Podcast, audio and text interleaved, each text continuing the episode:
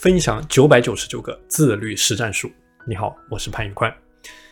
今天和你分享的内容叫做自律的过程，不要吹牛，不要好高骛远，好高骛远毫无意义。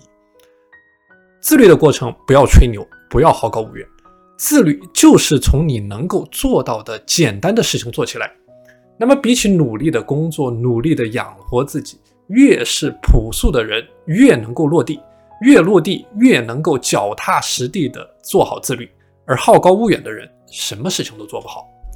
自律的本质就像是达芬奇画鸡蛋，你找准了一个项目、一件事情、一份事业、一种技能，竭尽全力的去把它做到极致，持续的在这件事情上面去保持自律，持续的在这件事情上面去投入努力。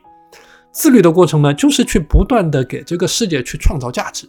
创造价值分为两个方面，第一叫做做更有价值的工作，第二呢就是做更高价值的工作。你创造的价值越大，那么你自己的价值也就越大，你获得的回报也就越大。我们说这个世界上只有自律是靠得住的，任何一个想在某个领域取得一点点成就的人都必须非常的自律，必须保持极致的自律，保持极致的死磕。保持极致的专注，保持极致的断舍离，力出一孔，把时间用到极致。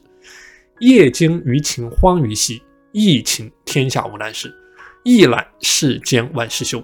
如果说你是一个懒惰的人，那么凭什么你能够在某一个领域取得成功呢？自律的过程就是打持久战的过程，因为自律是时时刻刻与自己在进行对抗，与你自己的懒惰进行对抗，与你自己的欲望进行对抗，用大的欲望去压制小的欲望。我们说自律这件事情只能靠你自己，你自己自律了，别人就会受到你的感染。比如说现在很多人在跟着我学习自律，因为我在自律这方面是有结果的。比如说我举个例子，就说饮食的管理。通过持续学习科学的饮食方式，加上持续的自律清淡饮食，我呢是将体重常年控制在六十公斤的。我的作息时间同样也常年保持着自律。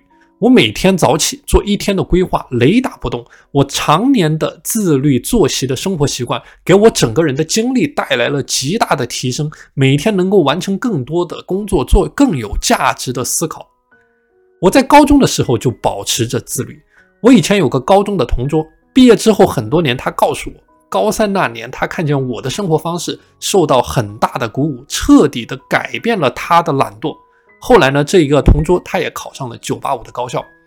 所以，如果你不自律，懒惰很差劲，那么别人躲都来不及。我们说自律的过程，就是要从底层的思维逻辑去进行转变，思想决定行动，行动决定命运。自律的方法论离不开做好每天的时间管理。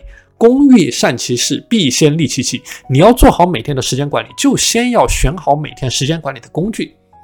每个人使用的时间管理工具不尽相同，比如说有的人他喜欢用手机的 APP 记录。但是在使用手机的过程当中，又禁不住诱惑，一会儿翻一下朋友圈，一会儿刷一下短视频，浪费了大量的时间。如果说你也存在着同样的不自律的问题，那么你也可以使用最简单的时间管理工具，就是纸笔。准备一支笔，准备一个护照大小的笔记本，能够随身携带的那种，随时取出来，并且随时进行记录，这样呢，能给你节约出很多的时间。你翻开笔记本。以一左一右两页作为单位去管理一天的时间，左侧叫做你的任务收纳栏，就是去随时的记录你大脑当中的任何灵感、想法、行动项，随时的记录在你的任务收纳栏当中。